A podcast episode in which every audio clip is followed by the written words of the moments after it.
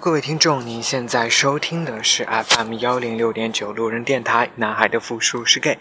很感谢各位听众在深夜聆听路人电台。如果你喜欢路人电台，请把它推荐给你的好朋友。如果你想跟路人有进一步的互动，可以关注路人的微博或者是微信公众号。那联系方式呢，都在节目简介当中。路人期待与你们的相遇。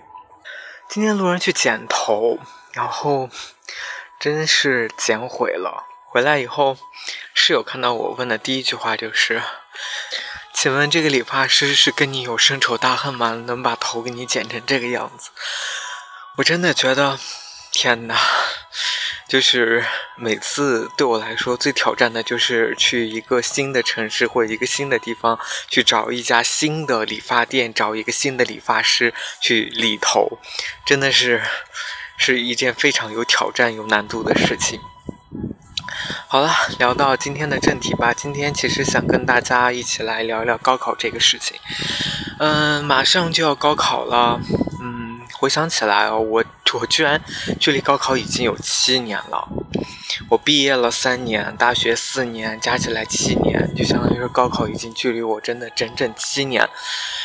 哎，时光荏苒，真是过得太快了。今天，嗯，想给大家聊一聊我。之前的一些高中的生活，就是包括高考的这些经历，啊，可能对大家不是特别有帮助，因为每个人在嗯不同的城市或者不同的区域，那你的这个高中这个阶段所付出的努力，所接受的这种教育的形式等等的都不一样。但是，可能我会给大家提供一些观点或者是观念。然后希望大家能够去借鉴一下。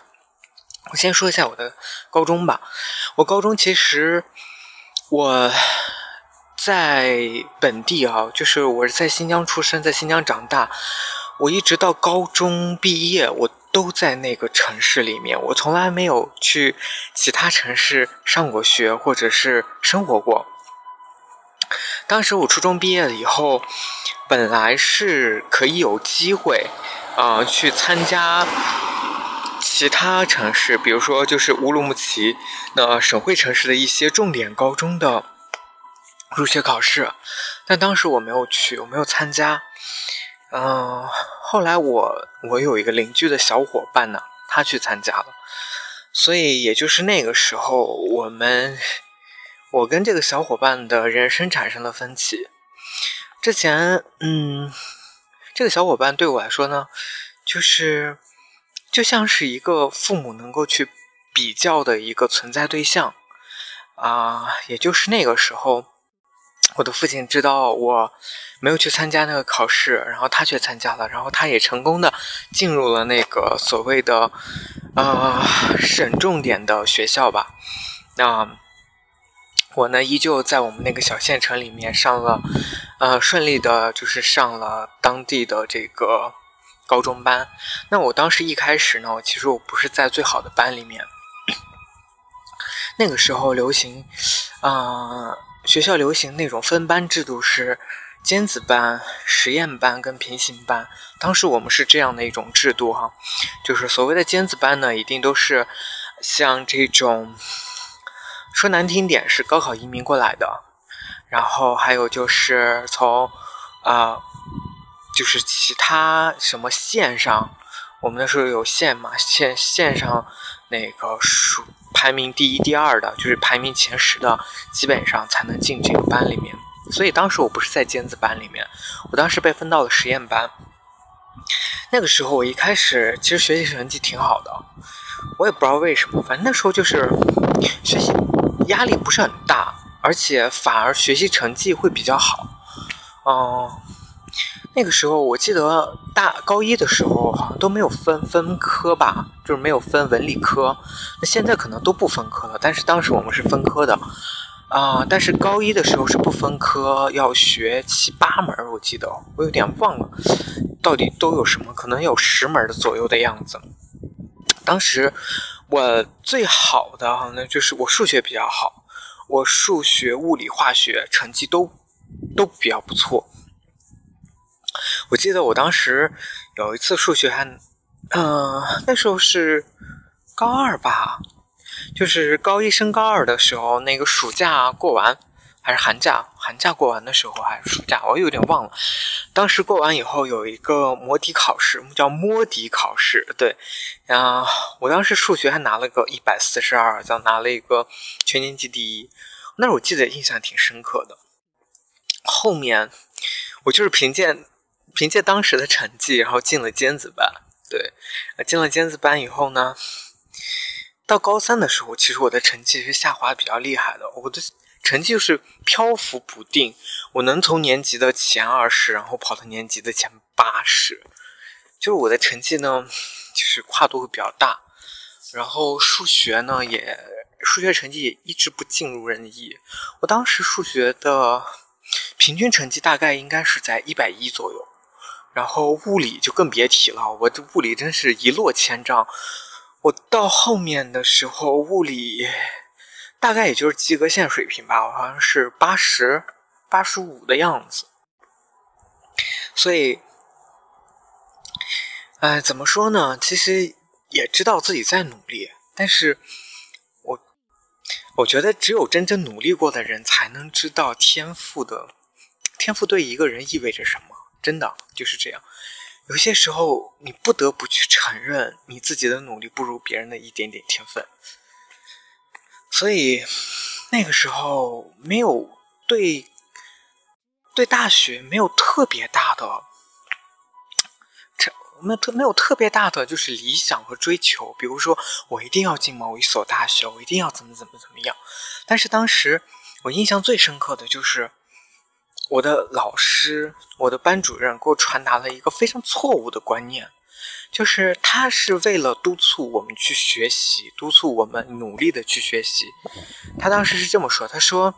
你们要好好的努力，努力完这三年，努就是当时高三的时候吧，就是再努力几个月，你们就要迈向人生的巅峰了。大学进了大学以后，你们想怎么玩怎么玩，你们想怎么疯怎么疯。”当时我真的以为进了大学就是我人生的巅峰，进了大学我的人生就可以活得丰富多彩。其实根本不是这个样子的，真的。所以当现在再有班主任或者再有你的老师跟你说这句话的时候，你真的可以嗤之以鼻，真的。因为啊，高中跟大学是非常非常不同的。在对大学来说，可能。你需要去面对的人生的选择会更多，你面对的诱惑也更多，所以，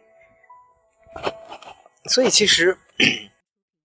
大学你要想想，大学对你找工作又是至关重要的。所以当你的老师说大学你们就可以尽情的玩去疯啊什么的时候，啊，你真的要去好好的去想一想这件事情，其实真的不是这样子的。人的一生都是有前因后果的。当你付出了这段努力的时候，你才有一个好的回报。也就是说，你想要有一个好的工作，同样你在大学的时候也一定要付出相应的努力。然后还想说的就是，嗯，然后其实啊，离高考真的没几天了哈，所以，所以也不想给大家讲什么大道理，嗯，只想在。高考完以后，给大家提几个建议吧。嗯，啊，我先说一下我高考的那那几天吧。其实我高考，我我一我总是在最关键的时候会出现一些问题。什么问题呢？就是在我高考的前一天、前前两天吧，好像啊，就那个时候你的排排次表、你的座位表已经都都领到手了，你要去看考场了。然后呢，隔壁有一个班的人来找我说让我给他高考作弊，当时我真的是吓死了，就是 我真的是一个乖孩子，我真的是从从从小学到高中，我真的是没有做过任何出格的事情。然后他当时让我高考给他作弊，我当时真的疯了，我当时真的都不知道该怎么办了。然后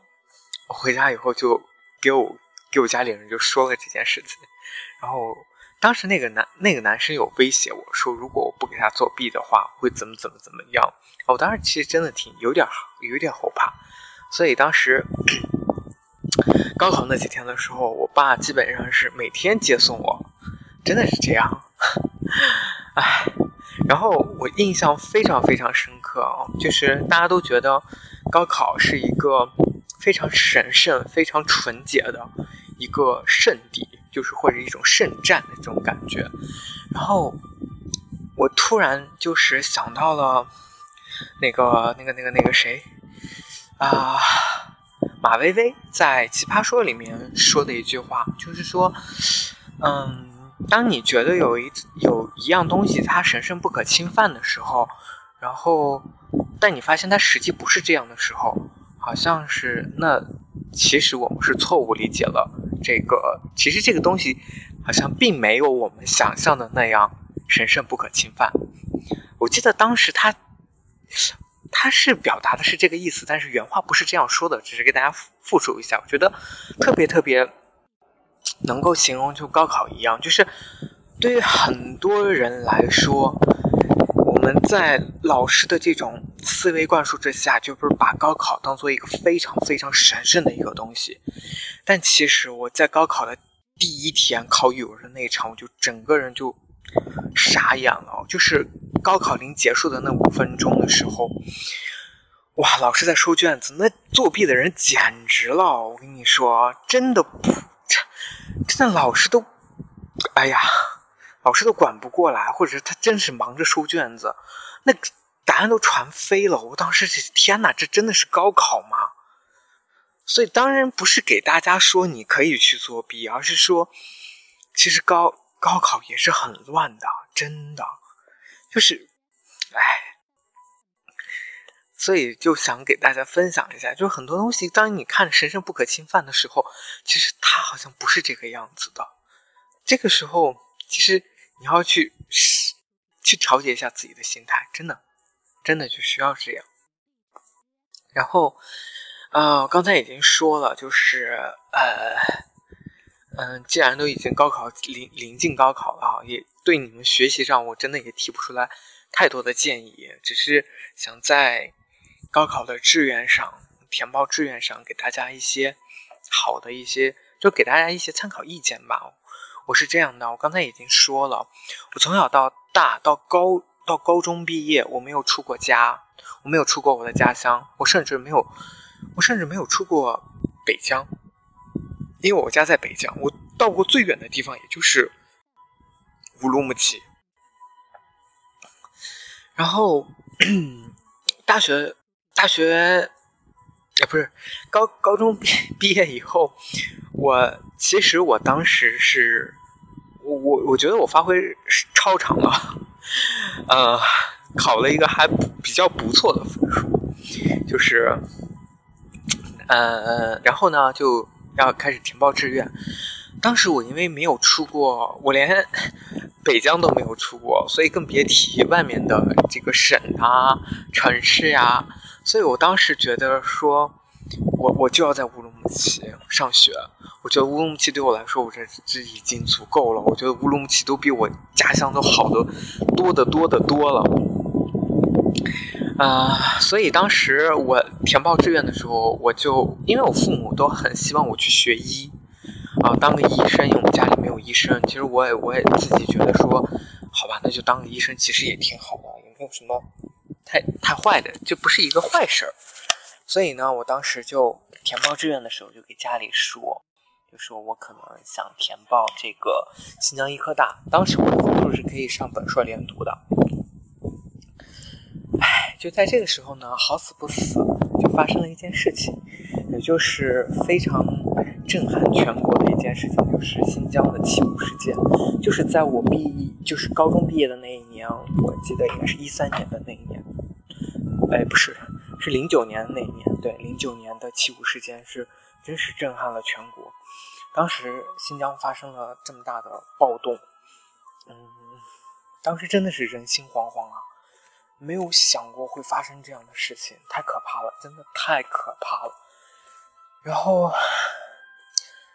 然后我的父母当当时发发生完事件以后，就是基本上很多这个通讯通讯工具都已经失效了。就是不能上网，我们都不可以上网的。所以当时我的父母就毅然决然就一定要求我赶紧出新疆，一定要求我赶紧出新疆上学，不要留在新疆。所以当时他们，当时我就提了个要求，我说，其实我特别特别不想出新疆，因为我当时我长那么大，我没有出过新疆，我根本不知道外面的世界是什么样子的。然后我父母就是不同意，就一定要让我出新疆，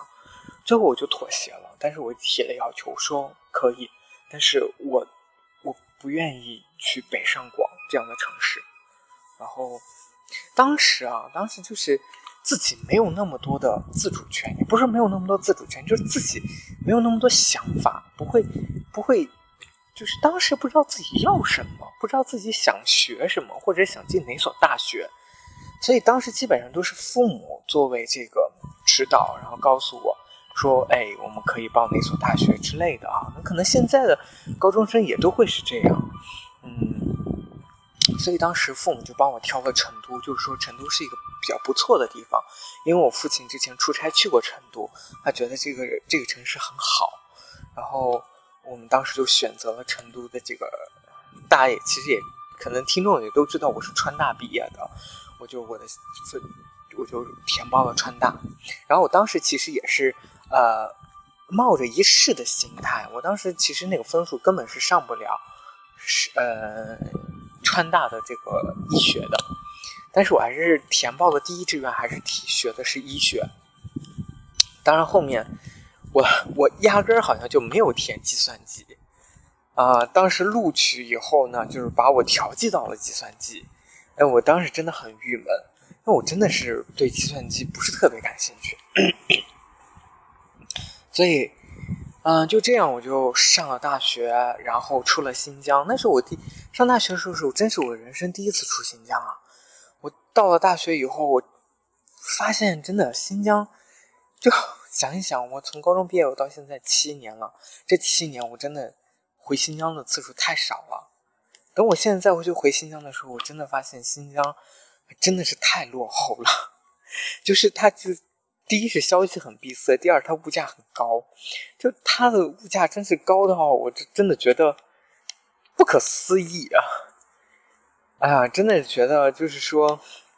拿同样的钱在新疆去享受，或者在在上海去享受，我真的愿意在上海去享享受。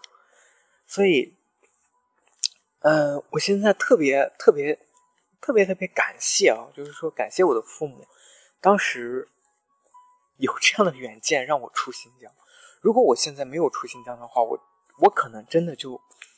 不会有现在的，不会有现在的电台，不会有现在的这种思维方式，不会有现在的这种生活状态，也不会有现在想要去更努力的这种心态。也可能哈，我只是说是可能，但是至少我出来以后，让我去接受到了很多不同的人，很多不同的事物。然后接触了很多新奇的想法等等的，包括我现在来上海一样，就是等我真正的出来，在成都见见世面的时候，我才发现，原来我是自己啊是这么的浅薄。首先知识面的浅薄，其次就是经济能力的浅薄，所以我希望自己能够一步一步的再去向上爬，所以我。愿意来了上海，当然确实很累很累，这个城市真的很残酷。但其实，如果我当时没有出新疆的话，那我可能现在也不会能够有这样的啊，有这样的工作，有这样的怎么说呢？有这样的生活。然后，其实回想过来，我啊，我很感谢高考，就是。虽然，虽然老师们对我的灌输说，呃，高考就是高考过完以后啊，我的人生就能解放啊，怎么怎么样？我觉得这个理念是错的。但是，但是有一个理念真的是对的。对于我们这些偏远山区的孩子来说，就是我们的家庭条件也很一般，很一般。那高考真的是改变我们命运的。一个一场战争吧，真的就是这样。你怎么去获取到外面的信息？你怎么去让你自己去到一个全新的一个城市，去到一个全新的一个环境当中，去接触到不同的人、不同的事，去让自己拓展更好的知识面？真的就是高考，通过高考，不然你一辈子都可能在那个小山村里面，在那个小城镇里面待着，你没有任何的长进。真的，也许你那个日子过得没错，那日子可能过得会很幸福，那个日子叫小日子，没错，就像你的父母一样，一辈子在那样的一个小城镇里面待生活着，其实也没有什么不好。只是我想说，如果你想去外面多去看一看，如果你想知道外面的世界是什么样子的，此刻你所备战的这个高考，真的是可以。让你有这样的机会去外面看一看的。我我其实不会在意大家你到底要考多少分，当然我希望大家都能够考一个好的分数，就是嗯有一个正常的发挥。所以嗯，当你拿到这样的成绩的时候，你可能会很开心，你也可能会很很难过，因为你可能发挥失常了。但是我想告诉大家的是，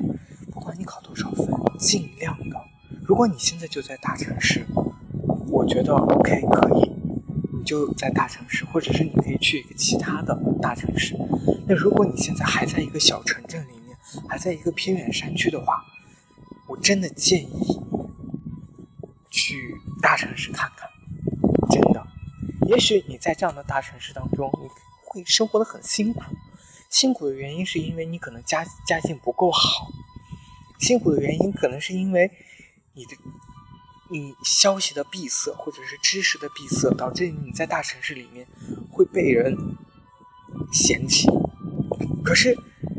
当你不经历这些的时候，你永远不会有成长；当你不经历这些的时候，你永远不知道自己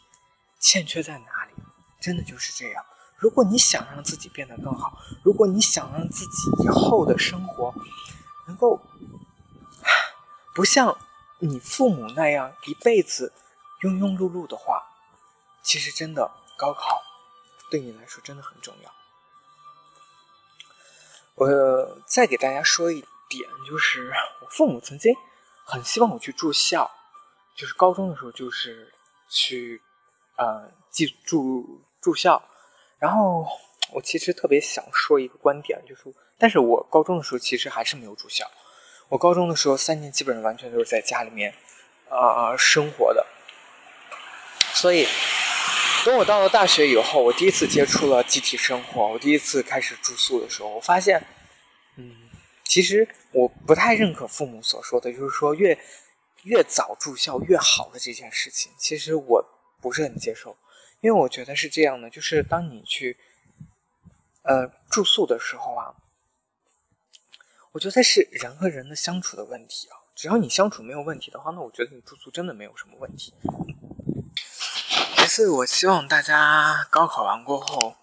真的要好好的去轻松一下，嗯，因为不管你们考得好也好，考得差也好，没考上也好，当然。当然，我不希望大家没考上，就是你总会遇到一个，好吧，我们说好一点，你考上了，你考上以后，为了那个城市、那一个学校、那个学校里面的人，都会给你带来全新的感觉。你需要让自己